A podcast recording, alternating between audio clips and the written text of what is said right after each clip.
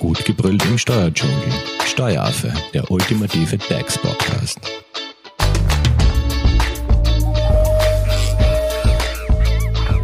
Hallo und herzlich willkommen beim Steueraffen.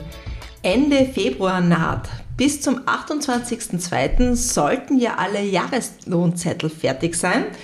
Und dann kann man sich wieder Gedanken über die sogenannte Arbeitnehmerveranlagung machen. Und um das Thema geht's heute. Wir wollen von unserem Experten heute erfahren, was jetzt nun die zehn besten Steuertipps sind.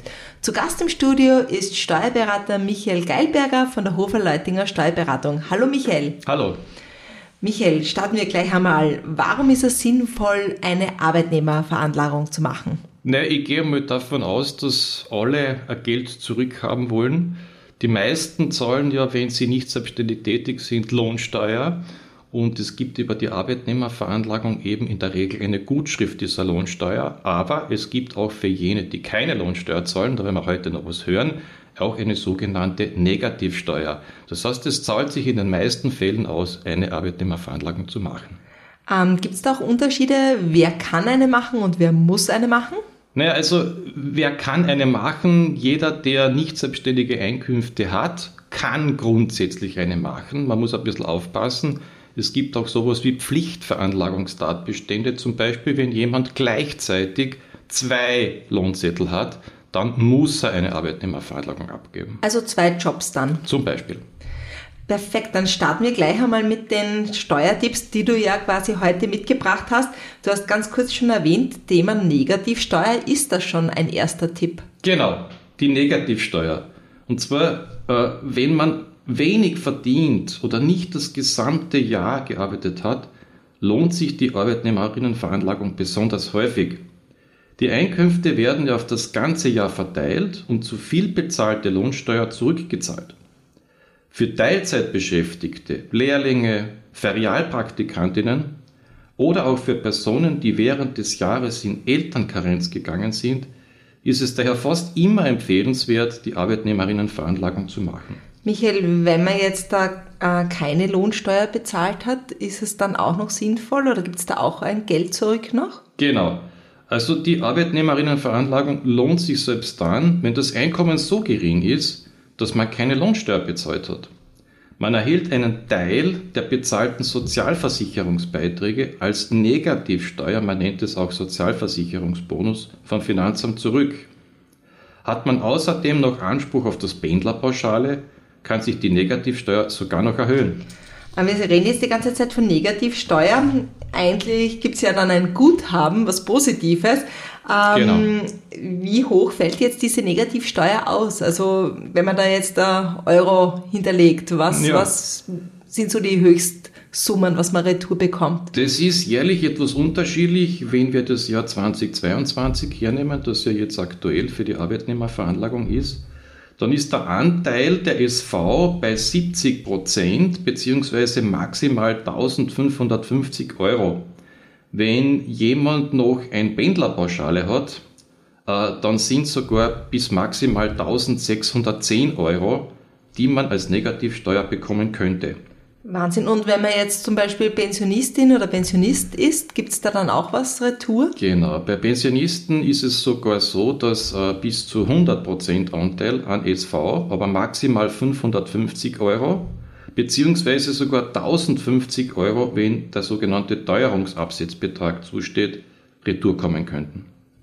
Du hast gerade gesagt, Absetzbeträge ähm, reduzieren diese quasi dann diese Steuerbelastung oder wie kann man sich das vorstellen? Genau, die, redu die, reduzieren diese Steuerbelastung beziehungsweise es kann eben, wenn nicht genug Lohnsteuer bezahlt wurde, sogar eben zu einer sogenannten Negativsteuer kommen, also zu einer Gutschrift, ohne dass ich jemals eine Lohnsteuer bezahlt habe. Super. Ähm, Michael, in dem Zusammenhang taucht da bei meinen Aufzeichnungen auch dieser sogenannte Teuerungsabsetzbetrag auf, der, glaube ich, auch was Neues ist. Was kann man sich darunter vorstellen? Genau. Also Arbeitnehmerinnen mit geringen Einkommen erhalten einmalig für 2022 zusätzlich zum Zuschlag zum Verkehrsabsetzbetrag, das ist auch ein eigener Posten, noch den sogenannten Teuerungsabsetzbetrag über die Arbeitnehmerveranlagung. Dieser beträgt 500 Euro bis zu einem Einkommen von 18.200 Euro. Darüber hinaus äh, wird er bis zu einem Einkommen von 24.500 Euro gleichmäßig auf Null verringert. Für Pensionistinnen, die 2022 keine außerordentliche Einmalzahlung bei der Pensionsauszahlung erhalten haben, steht bis zu Pensionsbezügen von 20.500 ebenfalls ein Teuerungsabsetzbetrag von 500 Euro zu. Mhm. Muss man den jetzt äh, gesondert beantragen oder wird er dann automatisch berücksichtigt? Nein, den muss man nicht gesondert beantragen. Sowohl der Zuschlag zum Verkehrsabsetzbetrag als auch der Teuerungsabsetzbetrag, die werden automatisch berücksichtigt. Perfekt. Das heißt, Negativsteuertipp Nummer 1. Jawohl.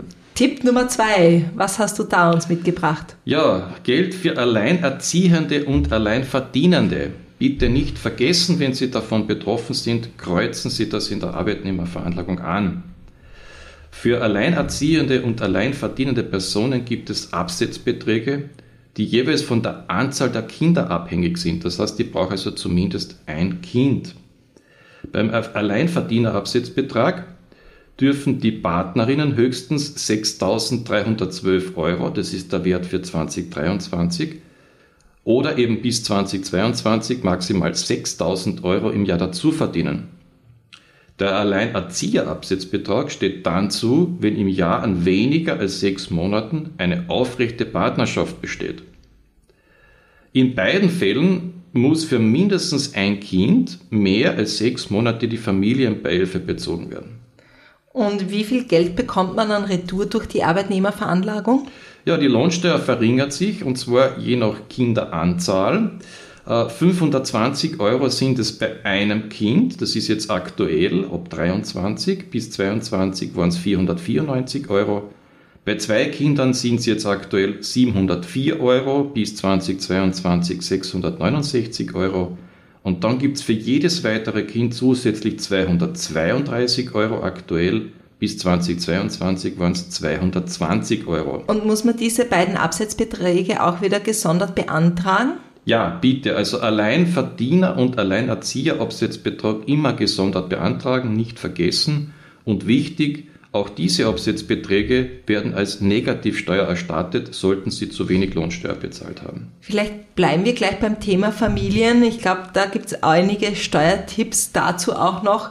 Ähm, was wären so der nächste Steuertipp, speziell auch für Familien? Genau, also bitte nicht vergessen Familienbonus und Kindermehrbetrag. Den gibt es eigentlich schon ab der Veranlagung 2019. Wenn Sie für ein Kind Familienbeihilfe oder Unterhalt beziehen, können Sie den Familienbonus beantragen.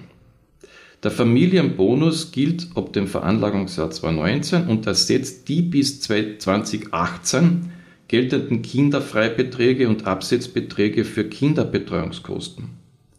Nur Alleinerziehende können weiterhin die Kinderbetreuungskosten mit Selbstbehalt absetzen. Und wie wirkt sich dieser Familienbonus aus? Der Familienbonus wirkt sich insoweit aus, dass für minderjährige Kinder gibt es 167 Euro und 67 Cent.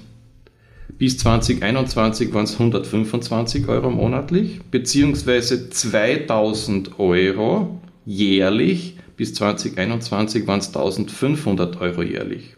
Und für Kinder über 18 Jahre? Über 18 Jahre gibt es monatlich 54,17 Euro Bis 2021 waren es 41,68 Euro monatlich, beziehungsweise 650 Euro und 4 Cent jährlich und bis 2021 waren es 500 Euro und 16 Cent jährlich. Du bist auf der Suche nach einem Steuerberater? Dann bist du bei Hofer Leidinger Steuerberatung gut aufgehoben. Nutze jetzt die Möglichkeit eines kostenlosen Erstgesprächs. Denkbar machbar. Mehr dazu unter www.hoferleidinger.at. Michael, und wie kann ich diesen Familienbonus geltend machen?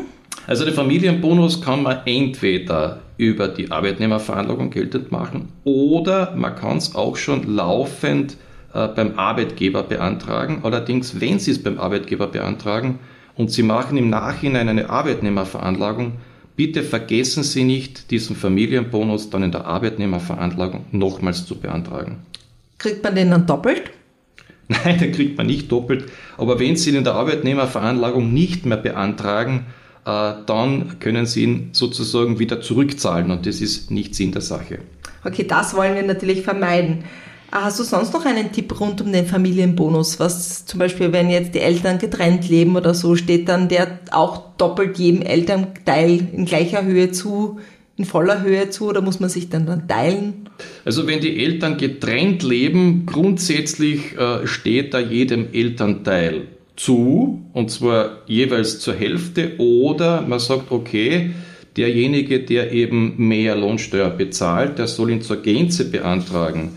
Äh, wenn, wenn man getrennt lebt und eine Person zahlt den Unterhalt, dann kann diese Person das, äh, diesen Familienbonus auch beantragen. Allerdings Achtung, äh, der Unterhalt muss dann zur Gänze bezahlt sein. Sonst funktioniert das nicht.